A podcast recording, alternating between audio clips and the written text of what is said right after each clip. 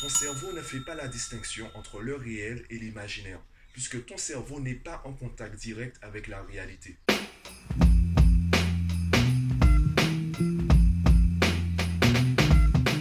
Yo, aujourd'hui j'aimerais te parler de la différence entre le stress et être stressé.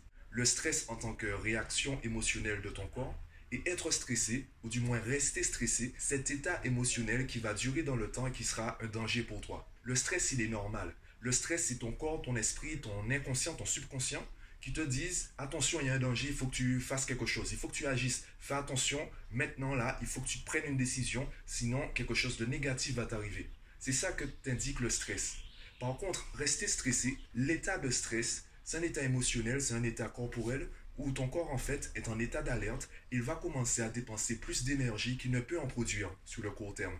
Donc si cet état dure, ça devient contre-productif. Et c'est comme ça qu'en fait commencent à se créer certaines maladies. Il y a plusieurs scientifiques qui ont déjà fait des conférences dessus, donc je t'invite à faire des recherches sur cela. Si je retrouve une vidéo, je la mettrai également en description du podcast. Ça permettra d'avoir un peu plus d'infos sur cela. En tout cas, c'est reconnu. Rester stressé commence à créer des choses négatives dans ton corps.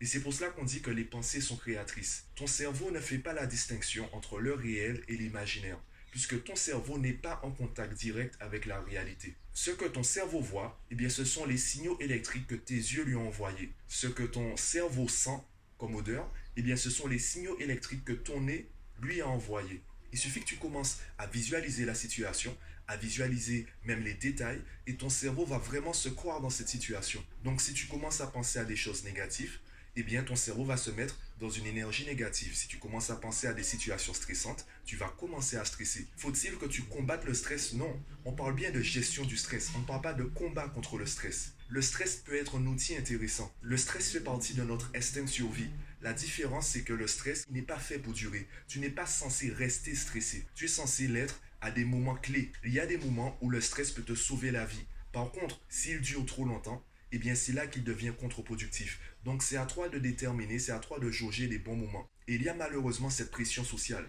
Je prends l'exemple de l'orientation au collège et surtout au lycée, on commence à te demander quel métier tu veux faire plus tard. Tu m'as peut-être déjà entendu parler euh, de ce sujet. Avec mes clients, je ne leur demande pas quel métier ils voudraient faire plus tard. Surtout quand je travaille avec des, des enfants, je ne leur demande pas quel métier tu veux faire plus tard. Je leur demande comment vous vous voyez dans 10 ans. Comment tu te vois dans 10 ans? Est-ce que tu te vois vivre ici, là où tu es actuellement? Est-ce que tu te vois travailler à l'extérieur, plutôt dans un bureau Avec qui tu te vois être? Est-ce que tu te vois dans une équipe où tu préfères travailler seul? Est-ce que tu préfères suivre les instructions ou donner les instructions? En fonction de tous ces paramètres, tu vas pouvoir visualiser la situation que tu vises.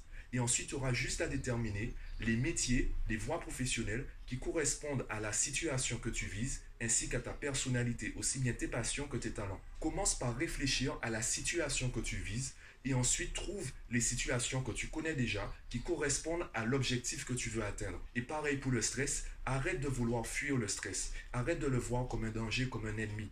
Le problème, c'est surtout quand tu restes stressé. Le problème, c'est quand tu ignores comment gérer ce stress. Et je vais terminer sur cela. Il y a un univers que j'adore, c'est l'univers des X-Men.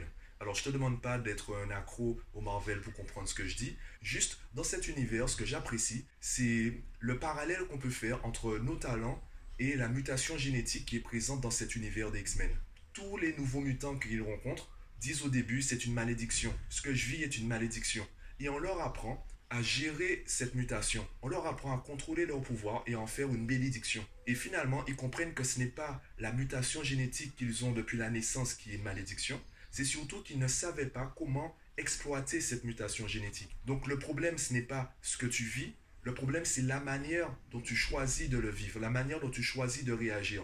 C'est toi qui décides si c'est une malédiction ou si c'est une bénédiction. C'est toi qui as le contrôle de ta vie. Tu peux maîtriser cela. Tu ne peux pas, par exemple, contrôler les actions des autres. Par contre, tu peux contrôler tes réactions. Quand une personne t'insulte, c'est toi qui choisis d'être en colère. C'est toi qui choisis de réagir à l'insulte avec de la colère ou une autre insulte. C'est toi qui choisis de réagir à cela. La personne, elle a réalisé son action, c'est toi qui as choisi ta réaction. Donc pareil pour le stress, n'essaye pas de le fuir, n'essaye pas de le combattre car il fait partie de ton instinct de survie.